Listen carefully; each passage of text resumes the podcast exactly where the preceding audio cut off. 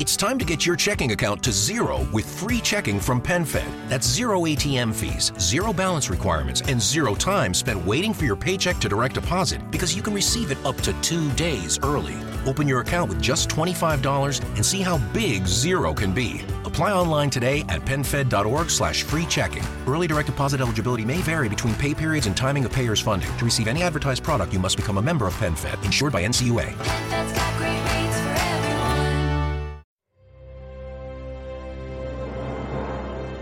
Buenos días queridos amigos de la Fábrica de la Ciencia.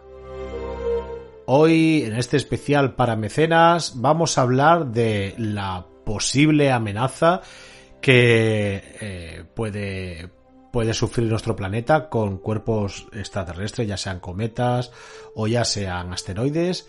Y lo vamos a hacer de la mano de tres invitados.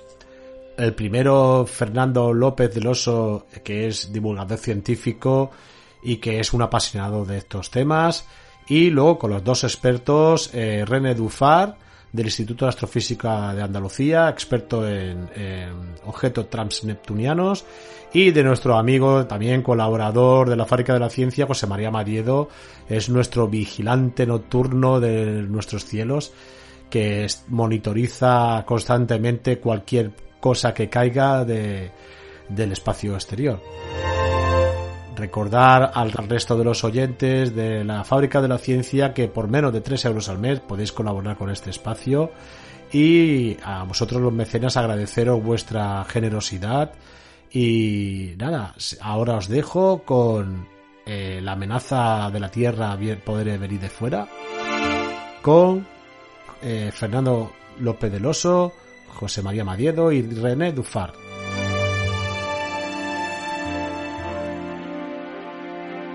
Buenas tardes, queridos amigos de la Fábrica de la Ciencia. Hoy tenemos un programa de lujo con invitados de lujo y vamos a hablar de, una posible amenaza, no con esto quiero meter miedo a los, a los, oyentes, pero una posible amenaza que a lo largo de la historia de la Tierra siempre la hemos tenido, de cuerpos extraterrestres, ya sean cometas, ya sean asteroides, ya sea cualquier otra cosa, que puedan amenazar en el futuro a la Tierra y lo vamos a hacer con los invitados Fernando López del Oso. Muy buenas tardes, Fernando.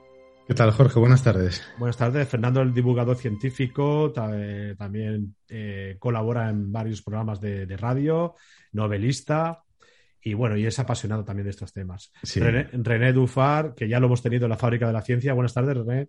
Hola, muy buenas tardes. ¿Qué tal, Jorge? Muy bien, pues René, ya, ya lo sabéis, los oyentes habituales de la fábrica, es experto en objetos transneptunianos.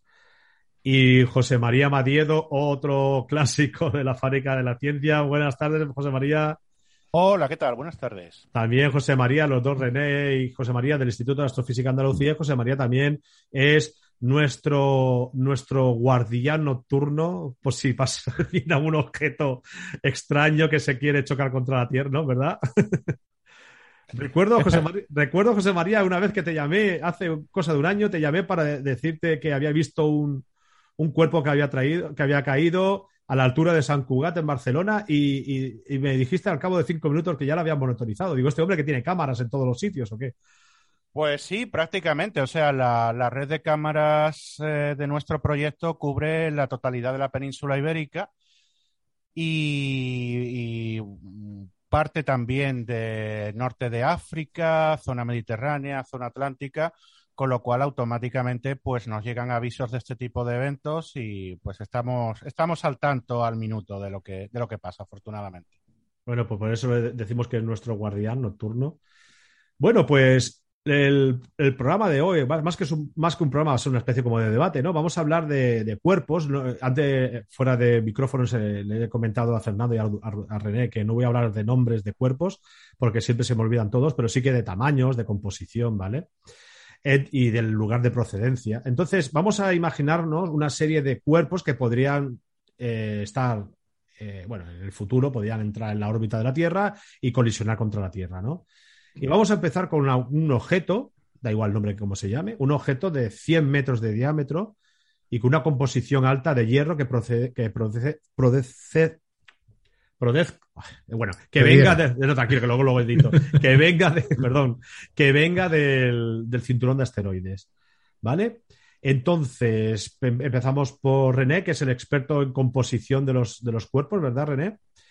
Si fuera un cuerpo en su prácticamente en su tal- totalidad de, de una composición basada en hierro, de unos 100 metros, Estamos perdidos. estamos perdidos. Sí. Eh, yo creo que incluso un objeto de otra composición de roca ya de 100 metros de diámetro, ya también eh, estamos bastante eh, preocupados. El- un objeto de ese tamaño, de cualquier tipo de composición, eh, con una energía de impacto, ya, ya sea que venga del cinturón o, o- Hmm. o mucho más externo, eh, la tenemos bastante complicada.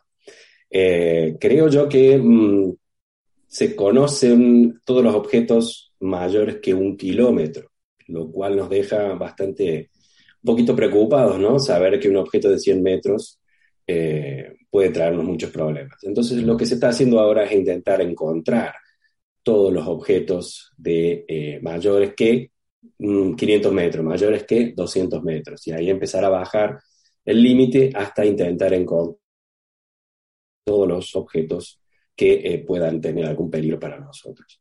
Uno, que esté compuesto completamente de hierro, que eh, para tener una idea, para que un objeto de ese tamaño sea completamente de hierro, es, o fue, mejor dicho, fue parte del núcleo de un objeto diferenciado, ¿no? En el pasado, que fue roto completamente por algún otro impacto y eh, ese trozo, vamos a decir, de esos 100 metros, eh, puede llegar a caer en, en la Tierra. Estaríamos bastante eh, complicada eh, el problema, porque un objeto así puede llegar a tener un impacto muy, muy grande en la Tierra y liberar bastante, muchísima energía como para complicar las cosas aquí en la Tierra. Así que el primer caso yo diría mm, fiesta porque no tenemos solución. Una, una pregunta totalmente de, de Lego, de novato. Eh, ¿Se miran dentro, solamente dentro del sistema solar cuerpos o también hay algunos cuerpos de fuera del sistema solar que, que pudieran entrar en órbita y también se están vigilando? Bueno, lo que uno hace es eh, vigila cualquier cosa que se mueva Mm. eh, en el cielo. ¿no? Entonces, se puede calcular esa órbita y se puede saber a qué distancia está. y eh, todos los objetos que nosotros vemos que se mueven en el cielo son ah, asteroides o transneptunianos. Y últimamente, en los últimos años, se descubrieron un par de objetos que al calcular la órbita no tienen una órbita cerrada alrededor del Sol. ¿Te está gustando este episodio? Hazte fan desde el botón Apoyar del podcast de Nivos. Elige tu aportación y podrás escuchar este y el resto de sus episodios extra. Además, ayudarás a su productor a seguir creando contenido con la misma pasión y dedicación. ¿No te encantaría tener 100 dólares extra en tu bolsillo? Haz que un experto bilingüe de TurboTax declare tus impuestos para el 31 de marzo y obtén 100 dólares de vuelta al instante. Porque no importa cuáles hayan sido tus logros del año pasado, TurboTax hace que cuenten. Obtén 100 dólares de vuelta y tus impuestos con 100% de precisión. Solo con Intuit TurboTax. Debes declarar para el 31 de marzo. Crédito solo aplicable al costo de la presentación federal con TurboTax Full Service. Oferta sujeta a cambios o cancelación en cualquier momento.